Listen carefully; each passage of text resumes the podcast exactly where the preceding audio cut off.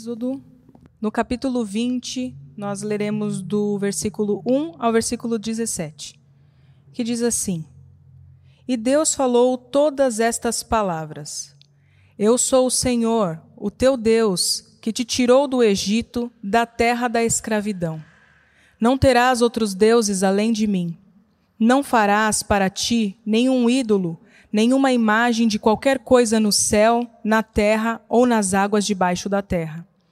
Não te prostrarás diante deles, nem lhes, prestra, lhes prestarás culto, porque eu, o Senhor, o teu Deus, sou Deus zeloso, que castigo os filhos pelos pecados de seus pais, até a terceira e quarta geração daqueles que me desprezam. Mas trato com bondade até mil gerações aos que me amam e obedecem aos meus mandamentos. Não tomarás em vão o nome do Senhor, o teu Deus, pois o Senhor não deixará impune quem tomar o seu nome em vão. Lembra-te do dia do sábado para santificá-lo. Trabalharás seis dias e nele farás todos os teus trabalhos. Mas o sétimo dia é o sábado dedicado ao Senhor, o teu Deus. Nesse dia não farás trabalho algum, nem, te, nem tu, nem teus filhos ou filhas, nem teus servos ou servas, nem teus animais, nem os estrangeiros que, que morarem em suas cidades. Pois em seis dias o Senhor fez os céus e a terra, o mar e tudo o que neles existe, mas no sétimo dia descansou. Portanto, o Senhor abençoou o sétimo dia e o santificou.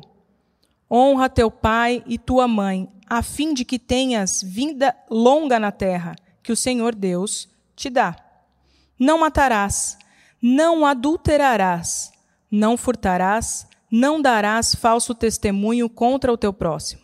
Não cobiçarás a casa do teu próximo, não cobiçarás a mulher do teu próximo, nem seus servos ou servas, nem seu boi ou jumento, nem coisa alguma que lhe pertença. E esta é a palavra de Deus. Amém. Muito bom dia. Para quem não me conhece, meu nome é Bruno, faço parte da liderança da Igreja Batista Urbana e hoje me foi dado o prazer, o privilégio de trazer a palavra a vocês. Antes de começar e orar, eu queria chamar a sua atenção para. Eu sei que é um período que nós estamos online, é, você deve estar aí na sua casa, no conforto, é, e às vezes a gente se distrai com algumas coisas. Eu gostaria que nesse momento do, da pregação você tentasse se é, focar um pouco e ouvir o que Deus tem para falar com a gente. Inclusive o nosso staff aqui, às vezes com culto online a gente acaba perdendo algumas coisas e eu creio que Deus tem algo para falar com a gente nessa manhã. Então eu, eu, queria começar orando e a gente já, já vai falar sobre o que a gente tem para falar hoje. Você pode baixar sua cabeça e orar comigo, por mim. Senhor, obrigado, Pai, por esse privilégio que temos de ouvir a Tua palavra, de estarmos reunidos agora, mesmo que cada um na sua casa como irmãos é, fala conosco, Senhor. Que o Senhor fale através de mim, que eu não atrapalhe, que aquilo que precisa chegar ao coração dos meus irmãos chegue, Senhor, chegue ao meu coração primeiro. E te agradeço, Senhor, por esse privilégio, por esse dia, em nome de Jesus. Amém. Bom, nós estamos em uma série chamada Lei Áurea Palavras de Liberdade. Nessa série, a gente se propôs a refletir um pouco mais sobre o Decálogo, ou mais conhecido como os Dez Mandamentos. Esses são os dez mandamentos que Deus deu aos israelitas no Monte Sinai, no Monte Sinai através de Moisés. E hoje nós falaremos sobre o sétimo mandamento: não adulterarás. Eu gostaria de começar falando sobre um artigo que foi escrito há alguns anos, intitulado Eis os Novos Dez Mandamentos dos Ateístas. Este, esses mandamentos foram publicados no site da CNN. Esse artigo é sobre como Lex Bayer, o executivo do Airbnb, e John Figdor, capelão humanista da Universidade de Stanford, fizeram uma consulta pública para os Dez Não Mandamentos. Eles pediram que as pessoas do mundo todo enviassem proposta com os novos Dez Mandamentos e ofereceram 10 mil dólares para os vencedores. Depois de receberem mais de 2.800 inscrições, eles nomearam uma bancada com 13 jurados e para selecionar os 10 vencedores. E assim foram criados os 10 não mandamentos da nossa época. E eu gostaria de ler para vocês esses 10 não mandamentos e gostaria que você prestasse atenção. Primeiro, não mandamento. Tenha a mente aberta e esteja disposto a mudar as suas crenças diante de novas evidências. Mandamento 2. Empenhe-se em entender o que é mais provável que seja verdade e não em acreditar no que você deseja que seja verdade. Mandamento 3. O método científico é o modo mais confiável de entender o mundo natural. Mandamento 4. Cada pessoa tem o direito de controlar o seu corpo. Mandamento 5. Deus não é necessário para que uma pessoa seja boa ou tenha uma vida plena e com significado. Mandamento 6. Seja consciente das consequências de todas as suas ações e reconheça que você deve assumir a responsabilidade sobre todas elas. Mandamento 7. Trate os outros como gostaria de ser tratado e como você pode, de modo razoável, esperar que eles gostariam de ser tratados. Coloque-se na perspectiva deles. 8 temos a responsabilidade de levar os outros em consideração, incluindo as gerações futuras. Mandamento 9. Não há modo certo de viver. E mandamento 10. Deixe o mundo um lugar melhor do que você encontrou. Esses mandamentos, meus irmãos, eles captam com precisão o código moral dos tempos em que estamos vivendo. Porém, eles são cheios de contradições entre si. Por exemplo, no quinto, mando, no quinto não mandamento, diz que você precisa de Deus para ser uma pessoa boa, ou para saber viver. Mas o sétimo não mandamento é um resumo da regra de ouro que veio de Jesus em Mateus 7,12. Mateus 7,12, no versículo 2, diz assim: Assim, em tudo, façam aos outros o que vocês querem que eles façam a vocês, pois essa é a lei dos profetas. O nono mandamento, o nono não mandamento, também diz que não há modo certo para viver, contradizendo todos os mandamentos anteriores. Ou seja, através dessa pesquisa popular que resultou desses não mandamentos, vemos claramente a confusão moral, ética, ideológica em que a gente vive na atualidade. Minha intenção aqui é, não é fazer uma análise profunda e exegética desses não mandamentos, até porque aqui não é o nosso foco. Mas eu quis trazê-los como prova de que vivemos um tempo de muitas divergências, em que muitos dizem o certo e o errado depende do que você decide para si próprio. Mas essas mesmas pessoas vão repreender os outros por não cumprir qualquer um dos mandamentos que elas adotaram para si. Vemos muito isso nas redes sociais, por exemplo. Cada um tentando impor o seu código moral para o outro. Quer ver um exemplo disso? Palavras que antes nos ofendiam pode não nos ofender mais, como palavrões e palavras de baixo calão, que são cada vez, cada vez mais aceitas e normalmente, inclusive no meio dos cristãos. Mas agora, na atualidade, há outras palavras, insinuações, ofensivas e insultos que rapidamente colocarão alguém para fora de uma empresa ou de um local ou farão ser cancelados nas redes sociais. Os padrões estão confusos. O que, que, eu, estou, o que eu estou querendo dizer aqui é que permanecemos uma sociedade com código moral. Independente de qual seja o código moral que você resolva adotar, a razão desse código moral é termos sido feitos à imagem e semelhança de Deus. Quem quer que você seja, onde quer que você esteja, essa lei moral estará estará enraizado em você. Porém, por conta do pecado, o homem foi totalmente corrompido e não consegue dizer não para o pecado longe de Cristo. E, consequentemente, o seu código moral e ético foi afetado. A Bíblia diz que o temor do Senhor é o princípio de toda sabedoria. O modo é, de encontrar instrução moral não é dando ouvido aos nossos desejos pensa e pensamentos e à nossa razão, mas ouvindo a Deus. Se quisermos, meus irmãos, diferenciar o certo do errado, se quisermos saber viver bem a vida, se quisermos saber como viver de modo que abençoe o nosso próximo, seremos sábios ao fazer as coisas do modo de Deus. O que significa, o que significa prestar mais atenção nos Dez Mandamentos? A gente vê um certo desinteresse nos dias de hoje, até mesmo dos cristãos, em relação aos Dez Mandamentos. Muitas vezes a gente tem olhado para os Dez Mandamentos como algo que ficou ultrapassado, ficou lá no Antigo Testamento. Você quer ver um exemplo disso? Se eu perguntasse para você, se você estivesse aqui ou se a gente estivesse junto, eu perguntasse: quem aqui pode me dizer quais são os Dez Mandamentos? Você saberia de cor? Agora, se eu perguntasse quais os ingredientes do Big Mac, você saberia? Mas aí não vale, né? Porque tem a musiquinha. Enfim, os Dez Mandamentos não ficaram no passado ou no Antigo Testamento. Eles fazem parte da base do Novo Testamento.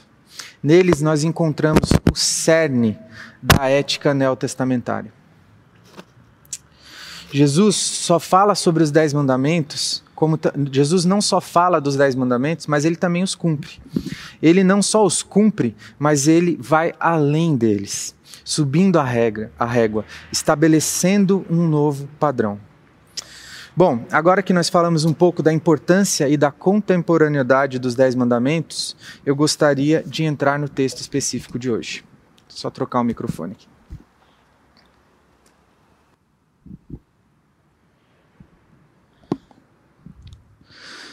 Mas nós não podemos falar de nenhum dos Dez Mandamentos sem falar um pouco do prólogo dos Dez Mandamentos, ou seja, aquilo que Deus diz antes de iniciar os Dez Mandamentos. Os Dez Mandamentos se iniciam no verso que diz: Eu sou o teu Deus que te tirou do Egito, da terra da escravidão. E eu tenho que eu queria ressaltar três pontos aqui importantes, de três partes desse versículo. Eu sou o Senhor, primeira parte. Aqui Deus mostra a sua grandeza. Eu sou o que sou, o Deus acima de todas as coisas, aquele que é desde sempre. Ponto 2. O teu Deus, um Deus pessoal, que nos ama, que estabeleceu uma aliança comigo, com você. Terceira parte, que, tirou, que te tirou do Egito, da terra da escravidão. Agora, meus irmãos, nós somos livres. Os dez mandamentos nos trazem liberdade. Esses mandamentos foram dados para que sejamos libertos do pecado e da escravidão. Por esses três motivos, devemos cumprir esses mandamentos. E eu poderia listar aqui muitos outros. Éramos escravos no Egito, hoje em dia escravos do pecado, mas agora somos livres. Podemos expressar a nossa gratidão a Deus obedecendo a sua lei. E é importante ressaltar que os Dez Mandamentos não foram dados como via de salvação, mas para mostrar que precisamos dela.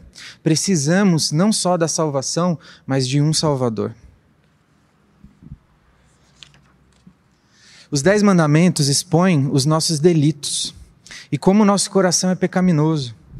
E eu e você estamos afundados nos nossos pecados, mas Deus, através de Cristo, nos dá liberdade novamente, nos dando a possibilidade de escolher obedecê-lo através do seu Espírito Santo. Em Cristo, que cumpriu todos esses mandamentos, somos recebidos de volta por Deus. Assim temos a, possibilidade de caminhar para o nosso alvo.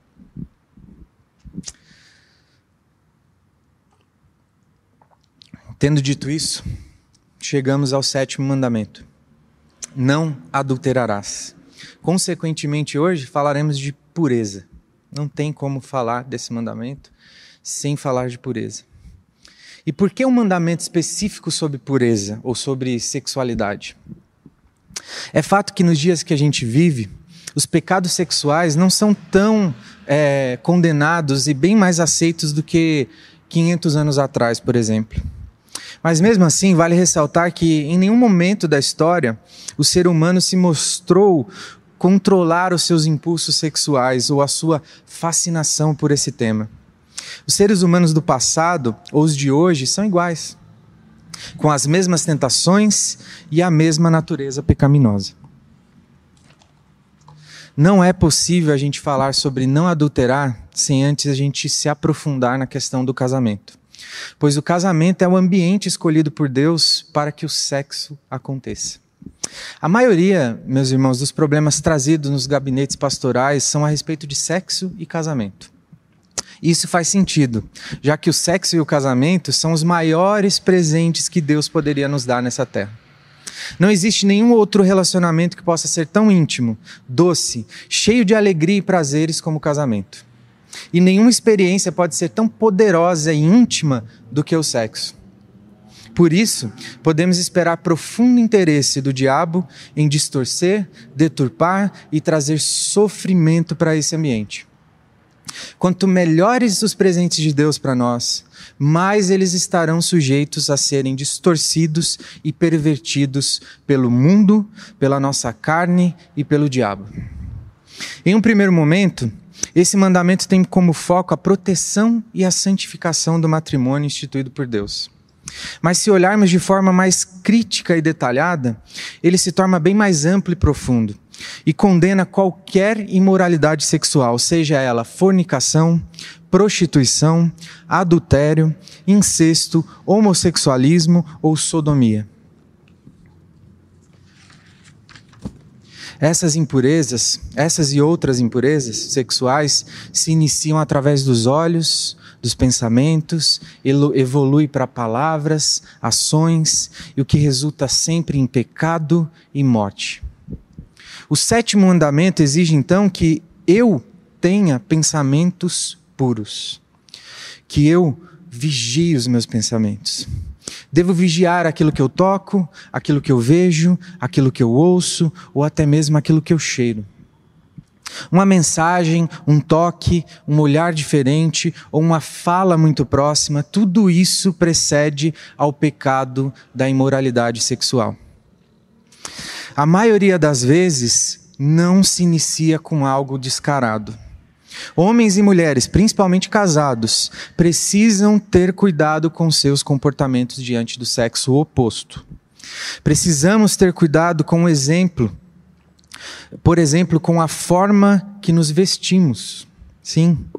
Mulheres, né, desculpa, muitas vezes mulheres e homens vestidos inapropriadamente, até mesmo dentro da igreja, dão início ao que mais tarde se, tornar, se tornará um adultério.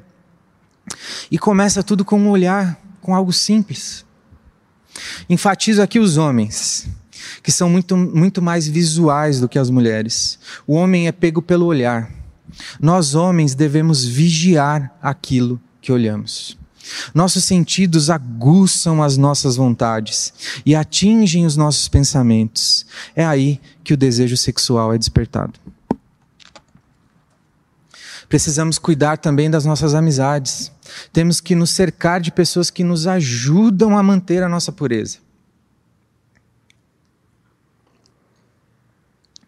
Muitas vezes, meus irmãos, no trabalho, na escola, na faculdade, ou em qualquer outro ambiente público, a gente vai ter que conviver com pessoas imorais. E é por isso é, que às vezes a gente vai ser vítima de bullying. E graças a Deus por isso. Porque nós não devemos participar e nos contaminar com esse tipo de comportamento. Outra coisa que não podemos deixar de falar sobre, é, é, nesse, sobre esse assunto é o namoro do jovem cristão. E eu quero que você preste atenção. O namoro do jovem cristão não deve seguir o padrão que nós vemos hoje no mundo. Meninas de 15 anos ou até menos fazem sexo com seus namorados dentro de casa e pior, com o consentimento dos pais. Isso acontece até em famílias que se dizem cristãos. O namoro do crente tem um fim único: o conhecimento e o preparo para o casamento. Você que é jovem, cristão e é homem, você tem que parar de enrolar a sua namorada e demonstrar respeito a ela e a sua família, assumindo um compromisso com ela, um compromisso sério. Em outras palavras, pare de ser moleque e de enrolar a sua namorada. Case-se com ela. Ah, pastor, mas eu não tenho dinheiro, a situação está difícil. Difícil? Difícil é a situação da sua namorada, que ainda não percebeu a sua imaturidade e não te deu um fora e foi procurar alguém que tenha a hombridade que te falta. Mulheres solteiras, não se iludam com homens que vivem com propostas indecentes a vocês. E não, e não assumem um compromisso sério. Dê um fora nesse encosto em nome de Jesus. Deus tem algo melhor para você. Quanto mais tempo tem um namoro, mais difícil vai ser de você manter puro, vocês se manterem puros diante de Deus. E isso serve para as mulheres também. Eu acho que é um caso mais, mais difícil de acontecer, mas se a sua namorada está te enrolando, partiu o próximo. Agora eu queria falar sobre o tema central do não adulterarás, que é a proteção e a santificação do casamento. O casamento ele é tão importante para Deus que a Bíblia ela começa com o casamento, celebrado pelo próprio Deus entre Adão e Eva. E ela termina em Apocalipse com outro casamento entre Cristo e a igreja. Sem dúvida, o casamento é a ideia de Deus, ele o criou. Deus criou o casamento para refletir o seu amor salvador em Cristo por nós para trabalhar o nosso caráter, para criar uma comunidade humana estável para o nascimento e educação de filhos, realizando tudo isso pela união de duas pessoas de sexos complementares para o resto de suas vidas. Não. Um casal do mesmo sexo que adota um filho não são uma família segundo os padrões de Deus. Isso não está de acordo com o que Deus planejou para nós. Se você é casado, você sabe, assim como eu, que o casamento é diferente de tudo que você já experimentou e muito menos sentimental do que você imaginava. O matrimônio, meus irmãos, é força, alegria em níveis jamais vistos, mas também é sangue, suor, lágrimas, derrotas humilhantes e vitórias exaustivas. Com certeza, não é um conto de fadas, mas é uma experiência incrível em Deus. Por isso, meu conselho para você que está solteiro é que se case.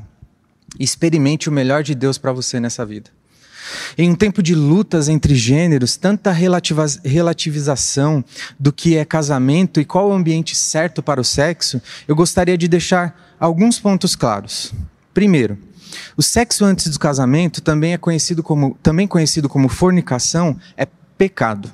A relação sexual do casamento, é, a relação sexual antes do casamento é errada porque cria angústia em vez de segurança e proteção, é concentrada no prazer e não na convivência legal, é instantânea e inconstante, não é não tem compromissos e não assume responsabilidades familiares. Ponto 2. A relação sexual entre pessoas do mesmo sexo também é apontada pela palavra de Deus como pecado, que pode ser superado em Cristo, com a ajuda da igreja, e sendo pecado, não deve ser tratado como, com julgamentos e preconceitos por si só, mas sim com amor e cuidado em Cristo. Ponto 3 a masturbação também é pecado e é considerada errada por três principais motivos. A sexualidade é desviada da relação entre homem e mulher para si mesmo e para o egoísmo. Ponto 2. A fantasia sexual na masturbação não é mais controlada pela parceria entre um homem e uma mulher, mas é solta e praticamente incontrolável. Você que é homem me entendeu. A falta de comunicação com o parceiro sexual, ponto 3. A falta de participação de um parceiro sexual pode levar a excesso físico e psicológico. Isso vai trazer problemas para a sua vida inteira. Deixando claro esses pontos, eu volto para o casamento. O casamento, meus irmãos, é um ambiente em que o sexo em abundância se faz necessário. Portanto, é assim, com abundância de sexo, sem privações dentro do casamento, ou com, e com as outras coisas que falamos até aqui, que nós vamos protege, nos proteger e proteger o nosso próximo, é, o nosso cônjuge contra o adultério. É através do sexo permitido e incentivado dentro do casamento é que vamos conseguir obedecer o sétimo mandamento.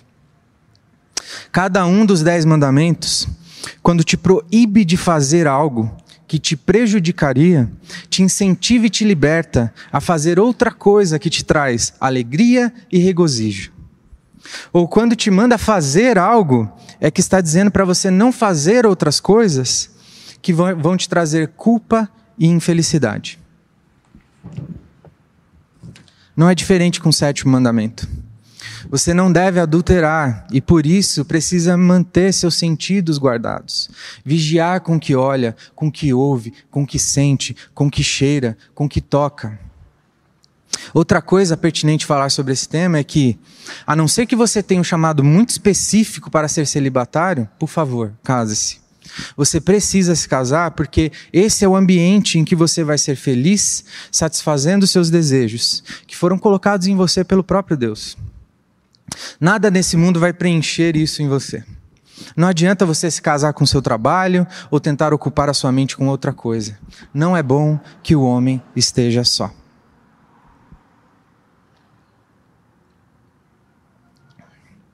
Ao contrário dos dez não mandamentos dos ateus que eu li e citei no início desse sermão, o decálogo, meus irmãos, ele nos coloca de joelhos, evidenciando o nosso pecado e nos levando à cruz. Nós precisamos de perdão. Nenhum de nós guarda esses mandamentos perfeitamente.